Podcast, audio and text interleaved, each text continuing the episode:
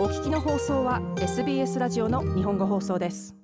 住宅の買いやすさはオーストラリアの大部分で悪化し続けており新しいレポートは各州の州都では平均的な価格の大きさがこれまでの10年間で13%小さくなったことを示しています。しかし、1平方メートルあたりのコストは減っていません。つまり、買い手は事実上もっと金を払って前よりも小さいものを買っています。アリス・ヒダジャットさんはオーストラリア全体で最も高価なサバーブの一つで家を借りています。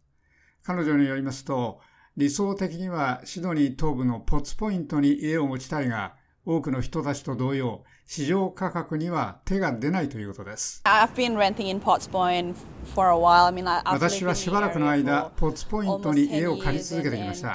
私はここに10年間住んできて、明らかに東のサバーブのあたりで不動産を買おうとしてきました。市場はかなり厳しかったです。私の考え方は様子見だと思います。ヒダジャットさんでした。ドメインの新たな住宅の買いやすレポートは、区画の大きさを元にするとシドニーが最も高価な都市で、1平方メートルあたりのコストは平均2400ドルです。買い手はアデレードやブリスベン、パースでは半分程度の価格でもっと価値のあるものを見つけそうです。そして影響を受けたのは州都だけではありません。ドメインの調査と経済の責任者、ニコラ・パウエルさんが説明します。Many people during the pandemic saw the regional areas as an option to do a tree or パンデミックの間、人々は地方部をシーチェンジやトリーチェンジをする場所とみなしました。そして州都と比較して地方部での価値の変化を見ると、地方市場の悪化が進みました。それは需要の増加が起きたからです。州都と比べるとまだそこは買いやすいですけれども、地地方市場で手に入るものや金の価値は劇的に変化しました。ドメインのパウエルさんでした。そのレポートの州とテリトリー別のデータでは、シドニーやブリスベン、キャンベラの住宅価格は四半期ごとの値下がりのペースが落ちてきた一方、メルボルンやアデレード、ホバートでは安定したことを示しています。シドニーやキャンベラのようなより高価な都市では年間の住宅価格が彼らの歴史上最も急激な値下がりを記録しましたが、アデレードは家やアパートの価格が新記録となった唯一の州都の市場となりました。生活コストの危機の中、アパートへの旺盛な需要が続き、シドニー、ブリスベン、アデレード、ダービンでは、12月四半期にはその価格の上がり方が家をしのぐ一方、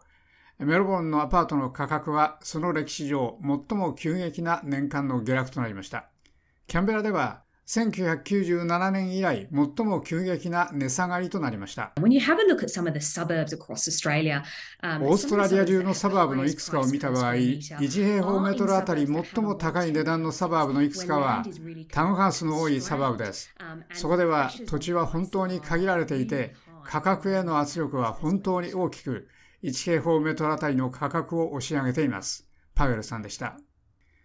金利の上昇が続いていることも、ガスや電気の値上げとともに、住宅の買いやすさを下向きにすることに大きな役割を果たしてきました。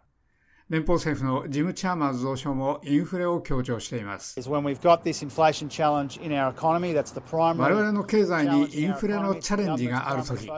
それは主要なチャレンジで政府の主要なフォーカスですけれども、それがある時にそのインフレを和らげその痛みの一部を取り除くために我々がしている重要なことの一つはエネルギープランを実施することです。インフレは我々が欲するよりも長い間我々が欲するよりも高くなるでしょ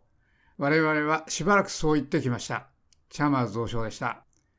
電気料金の救済は今年半ばまで実施されず、オーストラリア人は家を確保したければ他の部分でコストを減らさなければならないでしょう。以上、SBS ニュースのマーカス・メガロコノモスのレポートを SBS 日本語放送の長尾久明がお伝えしました。